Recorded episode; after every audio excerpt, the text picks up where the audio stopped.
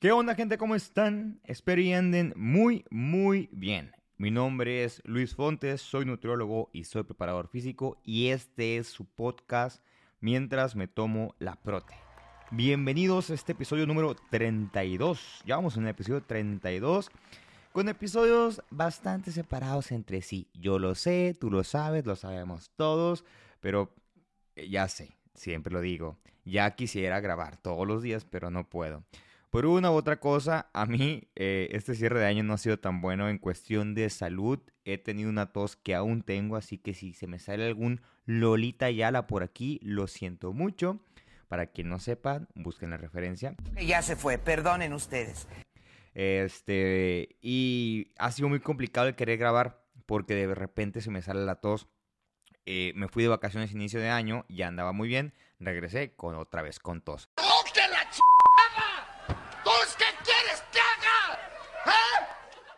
No hay infección, nada de eso, todo en orden, gracias a, su poder superior, a quien sea que sea, pero eh, sí con una rasquerita en la garganta, pero andamos bien.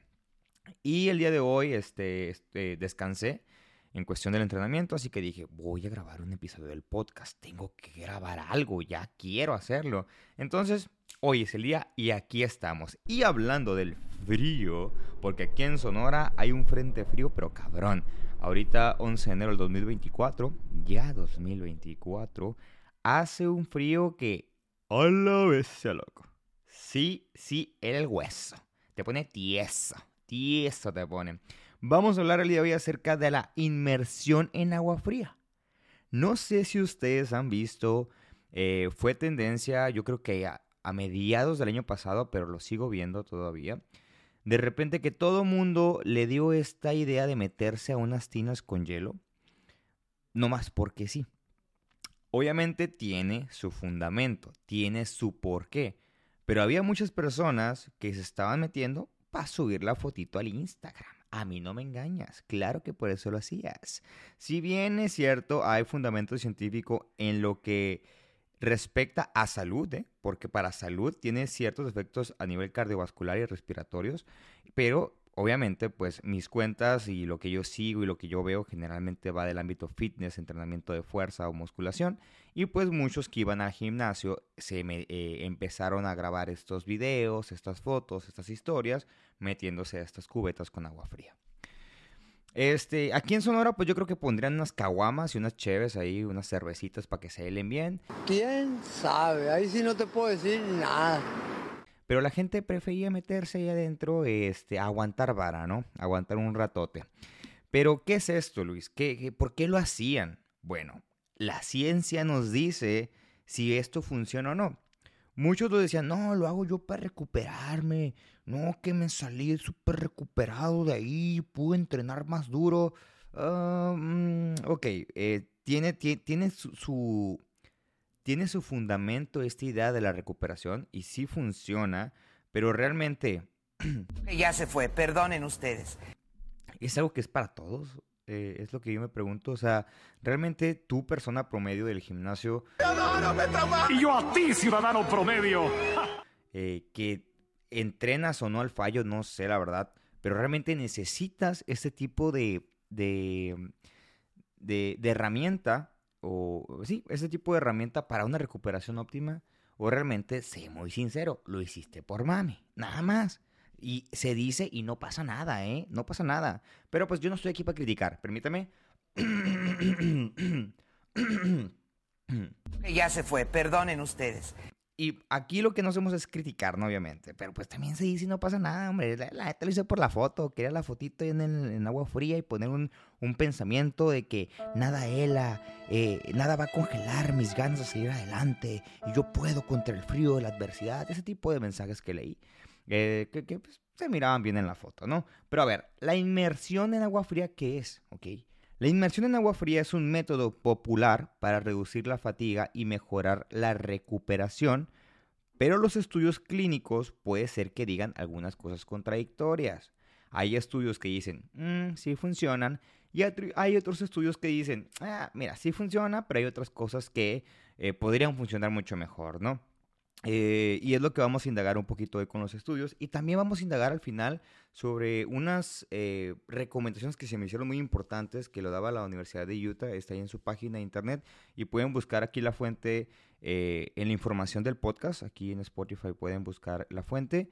se, van a, se van al episodio, se van al texto agregado y ahí voy a colocar la fuente donde saqué la información de los últimos puntos que se me hizo bastante importante cuestión de salud porque realmente no es para todos. O sea, eh, a lo que yo leí dentro de este artículo de la universidad decía que debes tener al menos un, consentimiento de tu médico para poder realizar esto porque puede poner en riesgo tu salud a ciertas personas. Pero pues yo miraba que todo el mundo decía, pon, ya leí todo ahí, ya me voy a meter. Claro que sí, tómame la foto y el videíto te voy a poner una canción motivacional. Eh, pero bueno, ¿no? Eh, vamos, vámonos con el estudio y, y el estudio como tal pregunta, ¿no? ¿Es la inmersión en agua fría buena para la recuperación física?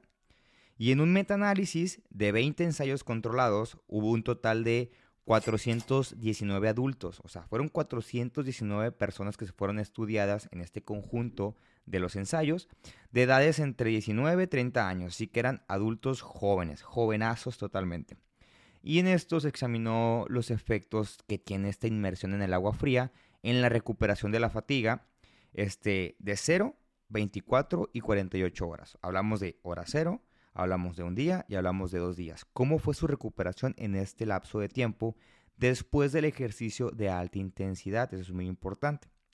¿Cómo lo midieron los investigadores? ¿Cómo fueron? Pues calificaron el esfuerzo percibido, calificaron el dolor muscular de acciones retardadas, se le llama DOMS. Cuando ustedes lean DOMS en inglés, son estos dolores que suceden después de entrenar, no exactamente en el momento, pero sí, digamos, tú por ejemplo, tú entrenas glúteo, entrenas glúteo el lunes y tal vez el lunes andas bien, el martes más o menos, pero el miércoles te pega un dolorzazo que dices, ¿qué me pasa? ¿Por qué no me puedo sentar en la taza del baño? Esos son dolores retardados este, por, por dolor, eh, bueno, dolor muscular por acciones retardadas. ¿Ok? Esa es la nomenclatura en inglés. Simplemente es un dolor que te da después del entrenamiento o después de poner tus músculos a cierta alta intensidad o dañaste el músculo como lo haces en el entrenamiento y este dolor es retardado, aparece eh, a 24 o 48 horas después. Eso es un DOMS. Cuando lean DOMS en inglés, quiere decir esto. Y así como otros marcadores sanguíneos, que estos son los más importantes para mí principalmente, son los marcadores sanguíneos relacionados con la recuperación, como es el lactato, el lactato de, deshidrogenasa, eh, creatinquinasa, proteína C reactiva, interleucina 6. Todos estos biomarcadores este, son principalmente cuestiones de inflamación y recuperación. Por ejemplo, la proteína C reactiva, cuando ustedes lean proteína C reactiva en cualquier estudio, cualquier post que vean en Instagram, eh, es una proteína producida por el hígado, ¿ok? Todos la producimos y se eleva en caso de una inflamación interna. Recuerden que cuando hay un daño muscular o cualquier tipo de daño o un agente externo a nuestro cuerpo, el cuerpo recibe algún tipo de, de el cuerpo da un mensaje, dice, oye, hay algo que no está bien aquí si viene un agente interno, vamos a inflamar. ¿Inflamamos para qué? Pues para, para evitar que esta bacteria, este agente externo se propague. O bien se causa esta inflamación para que siga el cuerpo lanzando señales y, y recupere esa zona que está inflamada, ¿no? Todo esto son señales que, el cuerpo va lanzando para fomentar la recuperación corporal. Otro eh, que mencioné ahorita es interleucina, ¿no? Generalmente no se detecta en sangre, normalmente está en concentraciones muy bajitas. Y si están elevadas, el paciente también se encuentra en un estado proinflamatorio. ¿ok? Aquí quiere decir una inflamación constante, se le conoce también como inflamación crónica de bajo grado, es pequeña, eh, pero muy constante en el tiempo, puede traer problemas más adelante. Eh, la, creatina quinasa, por ejemplo, también la encontramos y esta es una enzima que se encuentra en el corazón, en el cerebro, en el músculo esquelético, eh, que es lo que en, en la cuestión de musculación es lo que nos interesa. Y ante una lesión o un daño muscular, que es lo que generamos en el gimnasio, se libera en sangre. repito, esta creatina quinasa debe estar en valores normales o bien se va a elevar después de un proceso de daño muscular, pero si este está demasiado elevado durante mucho tiempo, quiere decir que tal vez no, te estás recuperando de manera adecuada, eh, si está elevada demasiado tiempo, ¿no? Por eso también cuando se deben de hacer estudios, se recomienda un descanso aproximadamente de unas 48 horas, podría ser tal vez, eh, dos días sin entrenar o mínimo un día sin entrenar, para que no haya un, falso positivo en este tipo de estudios, ¿ok? Por ejemplo, la proteína, la, la eh, creatina quinasa, por ejemplo, eh, esta enzima puede estar elevada después de un día de entrenamiento. Entonces probablemente tú te hagas el estudio, veas que está elevada y te preocupes y digas que estás sobreentrenado, ¿por qué pasa? Pero realmente no, es, no te diste el tiempo de descanso previo a hacerte el estudio. Y el otro es el lactato de, deshidrogenasa que menciona aquí, que es una enzima que ayuda a producir energía a nivel celular. Si existe igual algún tipo de daño o lesión en la célula, eh, se libera esta enzima al torrente sanguíneo o también en otros fluidos corporales, ¿no? Entonces, normalmente estos que mencioné ahorita, que a mí se me hacen los más importantes en este estudio, eh, porque se me hace algo mucho más medible que solamente la percepción de ciertas cosas, que también es importante. Este, se me, hace eh, se me hace de suma importancia que se conozca para qué sirve, pero realmente vamos a englobarlo solamente en, biomarcadores de la inflamación y la recuperación, porque a fin de cuentas eso, es lo que, lo, que, lo, que, lo que te está marcando los primeros dos y el este último proteína quinasa, por ejemplo, pues ya es un, es un, este, un medidor de daño muscular, ¿no?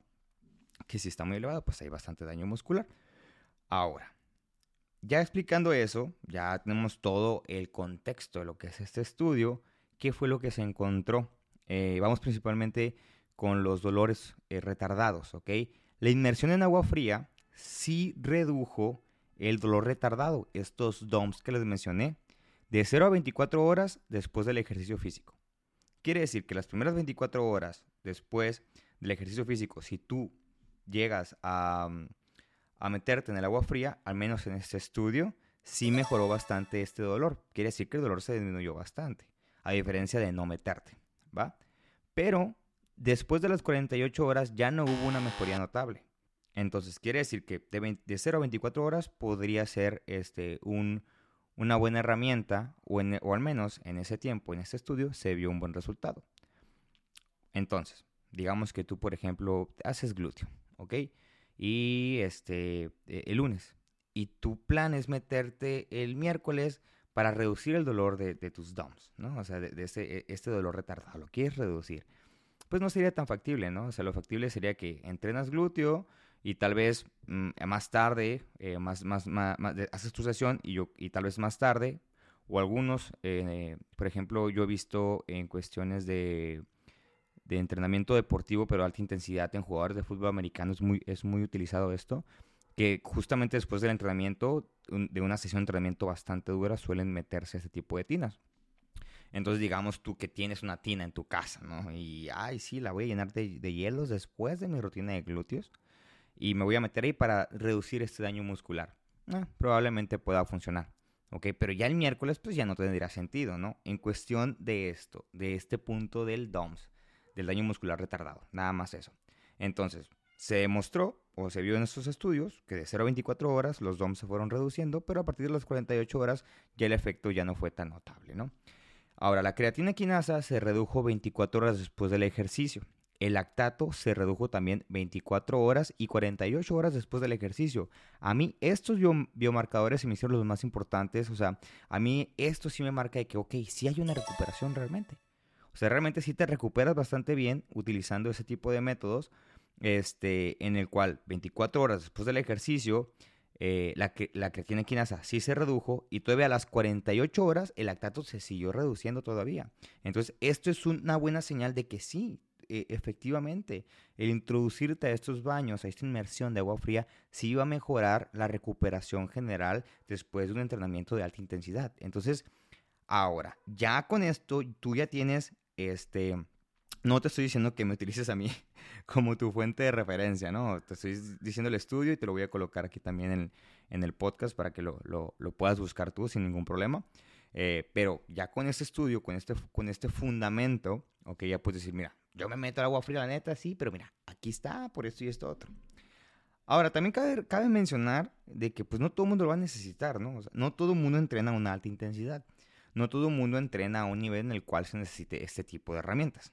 Eso me gusta mucho recalcarlo. Porque que tú vayas al gimnasio y dures mucho tiempo entrenando o sudes mientras entrenas, no exactamente quiere decir que entrenes a alta intensidad. Eh, nada más eso. Eh, eh, si quieres hacerlo, hazlo, ¿no? Pero tampoco digas que es porque lo necesitas, porque tal vez no sea así. Es muy importante hacerlo. Eh, eh, también se mencionó en el estudio que una temperatura menor a los 10 grados centígrados fue mucho más efectiva eh, que una igual o mayor a los 10 grados centígrados. O sea, de 10 grados centígrados, de centígrados, de 10 grados centígrados para arriba, se vio, no se vio tanta mejoría como de menor a 10 grados centígrados. Eso es muy importante también recalcarlo. Ahora, ¿qué estos resultados que nos pueden decir? Aunque la inmersión en agua mostró mejoras a corto plazo para la recuperación, pues como en muchos estudios se necesitan muchos más estudios para confirmar estos hallazgos. Aquí estoy hablando de este metaanálisis en el cual se recopilaron 40 estudios y sacaron esas conclusiones. 40 estudios para mí, pues, es algo válido. También la población se me hace bastante válida. Se me hacen 420 personas en un rango de 19 a 31 años, que es lo que generalmente yo vi en redes sociales que lo estaban haciendo. Pues para mí sí es aplicable, ¿no? O sea, para mí sí es aplicable. Si yo quiero utilizarlo, pues este sería mi fundamento y a mí se me hace bien. Tal vez para una persona menor a los 18 años, ahí pues lo pondría en duda porque no sé, no es la población que se estudió. Y también a las personas mayores de 40, también no lo sé porque no es una población que se estudió. Entonces, por eso es muy importante cuando utilicen algún estudio para sustentar algo que hacen o fundamentar alguno de sus, de, sus decisiones, tomar en cuenta la población que se, que, se estudió, cómo fue el estudio, qué, qué entrenamientos estaban realizando y todo esto. Entonces, a mí este estudio se me hizo bastante bastante, eh, bastante viable para la población en general que va al gimnasio, ¿no? Repito, no todo el mundo entrena a, una intensidad que se necesite ese tipo de herramientas. Ahora, ah, y muy importante, esto no quita la atención a lo más importante para la recuperación. Nutrición adecuada, un sueño de, un sueño de calidad, hidratación y un entrenamiento planificado. Eso es muy, muy importante. ¿Por qué? Porque si tú me dices, oye Luis, ¿sabes qué? Yo me estoy metiendo inmersiones de agua para recuperarme mejor, porque hay veces que no me recupero. Va, te la compro tomando en cuenta que entrenas o entrenas súper duro, ¿no? Pero si estás colocando todos tus huevos en la canasta de la inmersión fría, pero la canasta de la nutrición y la canasta del sueño y la canasta de la hidratación y la, la, canasta de una buena estructura de entrenamiento que favorezca tu recuperación, porque a partir de la recuperación viene la adaptación y en la adaptación viene el cambio físico y la mejoría, y la, y, la mejoría ya sea física o de fuerza, entonces ahí estamos mal. O sea, porque me estás colocando todo, todos los motivos de lo cual del cual tú te recuperas y mejoras tu físico y mejoras tu salud y mejoras tu fuerza y mejoras tu recuperación en una herramienta externa que no, que no está en tu control y que no está en tus hábitos diarios. Pues no, es que yo sí hago hábito el hecho de, el hecho de, de, de, meterme al agua fría, me meto cada, me meto como cada dos días me estoy metiendo el agua fría ahí. Mm, sí, ok. Pero como, como se mencionó aquí, esto no quita lo más importante. Ok, esto lo puedes anexar como algo bueno para ti, para tu recuperación, totalmente. Lo puedes anexar, pero no vas a quitar de lado tener un consumo proteico, este, de de 2 a 2.2 gramos por kilogramo de peso de proteína en tu, en tu dieta, por ejemplo. Ahora, tomando en cuenta que estás en una fase en la cual estás en un entrenamiento muy intenso, yo creo que tal vez tu fase eh, de, de, o tu, tu, fase de dieta o tu consumo calórico está en un mantenimiento o algo encima de tu mantenimiento, un superávit, por ejemplo, para tener las herramientas necesarias para la recuperación. Otro punto importante, eh, ¿me estás durmiendo bien o no me estás durmiendo bien? Si te estás desvelando de jueves, viernes y sábado, pues no quieras eh, solventar esto con baños de agua, de agua fría. Porque simplemente estás ahí en, este punto del sueño, estás fallando bastante y la gente yo creo que lo deja mucho de lado. Cuando tú duermes y tienes un buen, una buena calidad del sueño, no exactamente las horas del sueño, sino que las horas que tú duermas sean de calidad y logras un buen estado REM de sueño, ahí generas algo llamado hormona de crecimiento.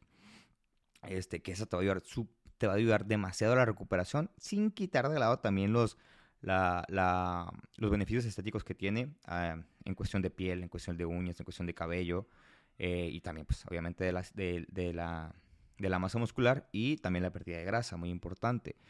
Eh, y además, una planificación de entrenamiento, el cual te permita recuperarte. Tal vez tú, si entrenas demasiado duro y realmente entrenas muy cerca del fallo, tal vez entrenar seis veces a la semana puede ser demasiado para ti y con 5 podrías tener una mejor recuperación y un mejor progreso que con 6. Pero tomando en cuenta el promedio del gimnasio, que no todo el mundo entrena a, altas intensidades cerca al fallo, generalmente todo el mundo va a veces por semana y aún así no necesitan, eh, no necesitan eh, este tipo de, herramientas, vaya. ¿Por qué? Porque su entrenamiento y su forma de entrenar y llevar el entrenamiento, pues como tal, no es que necesiten herramientas extras para recuperarse más que comer bien, dormir bien e hidratarse. Eh, e hidratarse, perdón. Pero ahora, eh, lo, que, lo que quiero recalcar en este punto es no dejar de lado estos, estas, estas bases, estos pilares de la recuperación. Ningún suplemento, ninguna herramienta externa a la alimentación y a tus hábitos diarios, eh, ya sé que se escucha muy repetitivo lo de los hábitos diarios, pero es la verdad, va a solventar esto. ¿okay? No hay forma de que, de que tapes el sol con un dedo. ¿Vale? No lo tapas, no lo tapas. Entonces, que hagas inmersiones de agua fría no va a dejar de lado que tengas que comer bien, que tengas que hidratarte bien, que tengas que dormir bien y que tu entrenamiento esté bien adecuado a ti para tu óptima recuperación.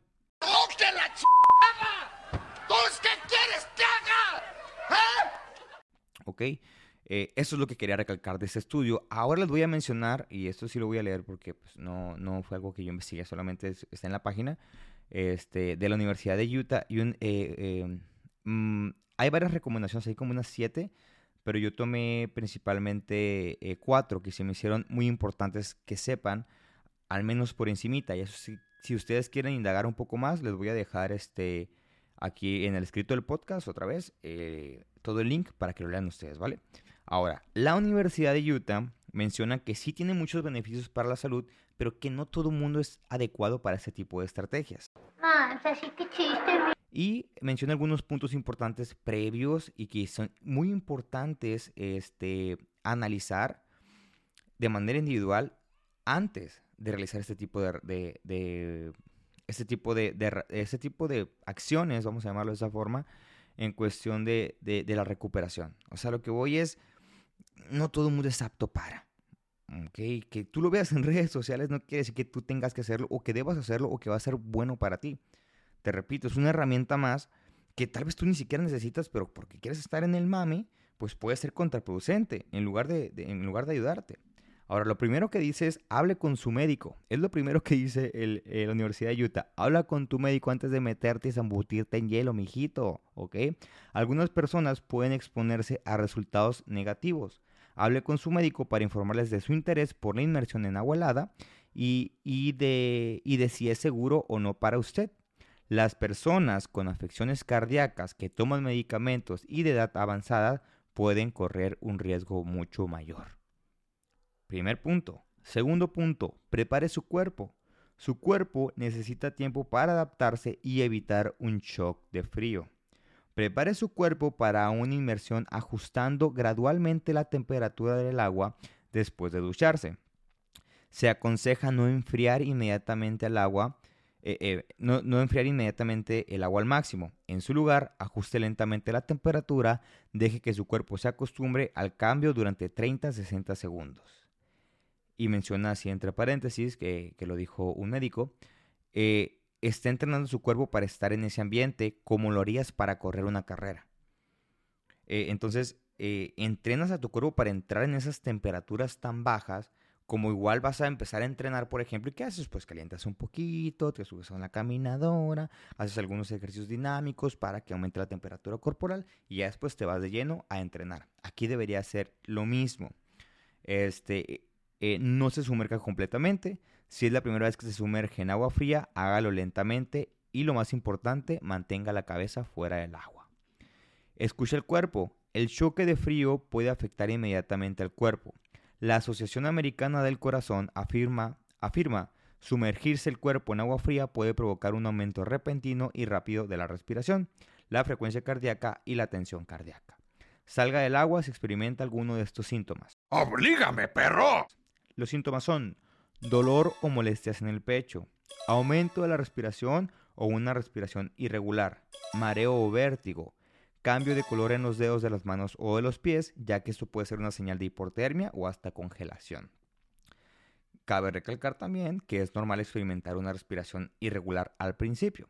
Es la respuesta natural del cuerpo, eh, al bombear oxígeno por todo el cuerpo. Si tú te enfrías, el cuerpo que hace, pues empieza a bombear más oxígeno por todo el cuerpo y es normal este, esta respiración agitada y también ese temblor.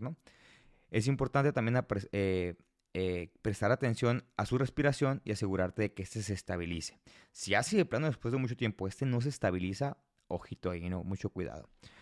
Eh, eso es lo que, lo que hay por hoy en cuestión de este tema. Yo quería tocarlo nada más por encimita y no se me hace tampoco un tema tan complicado, está muy sencillo de entender a mi punto de vista, pero porque se me hizo mucho que estaba de moda. Este, ese, eh, este estudio así resumido lo tengo desde hace meses.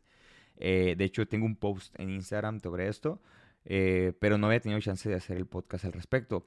Mm, repito, si ustedes quieren hacerlo, háganlo, vivan experiencia, pero si son de este grupo de población que mencioné ahorita, en el cual hay riesgo, mucho cuidado ahí. Realmente háblenlo con su médico porque yo no conozco si tú, persona que me estás escuchando, tiene algún tipo de padecimiento eh, eh, de salud o tomas algún tipo de medicamento que puede ir en contra de los efectos que esto causa y pues pueda causar un daño mayor, ¿no? Solamente por vivir una experiencia.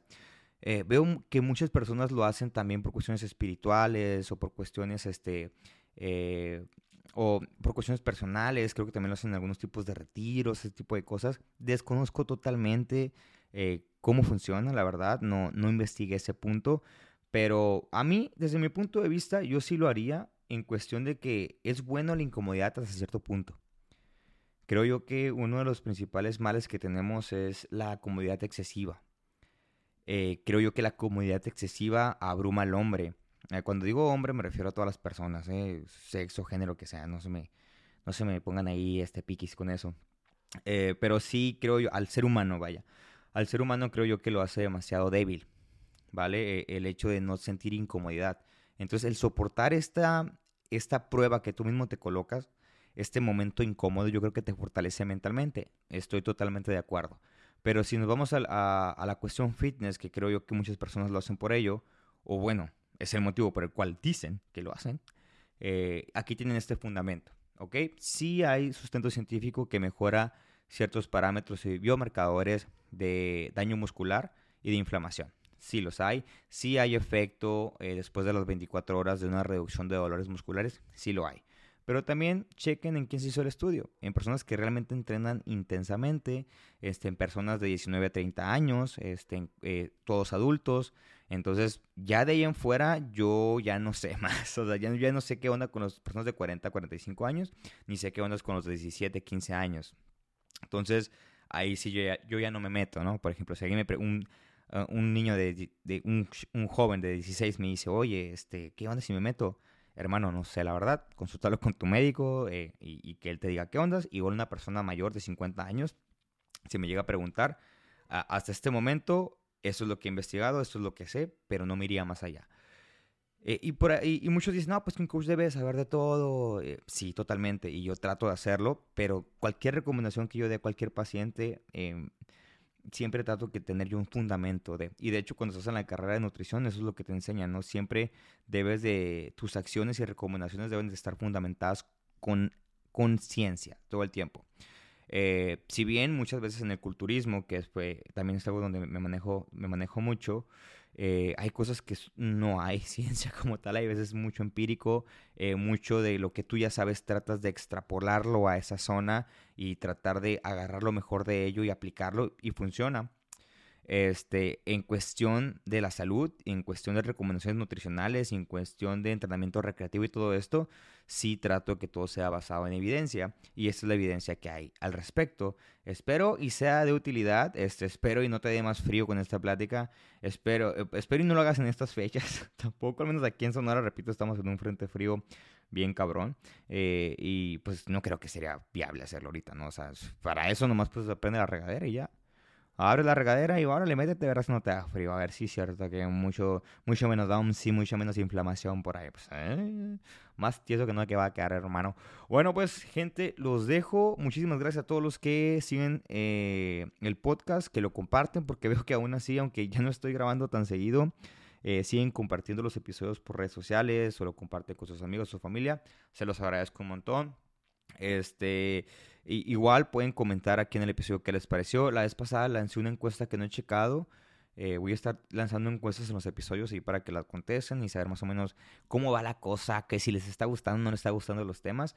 Igual voy a, este, ya sé que lo digo siempre, voy a tratar de grabar más episodios. Ese es mi propósito año nuevo. O sea, ahorita iniciando 2024 es mi propósito de año nuevo, darle un poquito más de seguimiento aquí al podcast. Entonces, me despido gente, que tengan una muy buena tarde, noche, cuando sea que están escuchando este episodio, donde sea que estés, donde sea que, que, lo estés escuchando, en el entrenamiento, en el cardio, en el carro, en el baño, mientras trabajas, cuando sea. Espero y tengas un muy bonito 2024. Eh, no sé si tengas propósitos, pero si los tienes, espero y se cumplan. Pero déjame decirte que para cumplirlos tienes que accionar. Cualquier cosa que tú nada más estés pensando, pero no acciones, es un deseo, ¿eh? No estás, no estás logrando nada nada más pensando. Tienes que accionar para conseguirlo. Me despido, gente. Muy bonita tarde noche. Bye bye.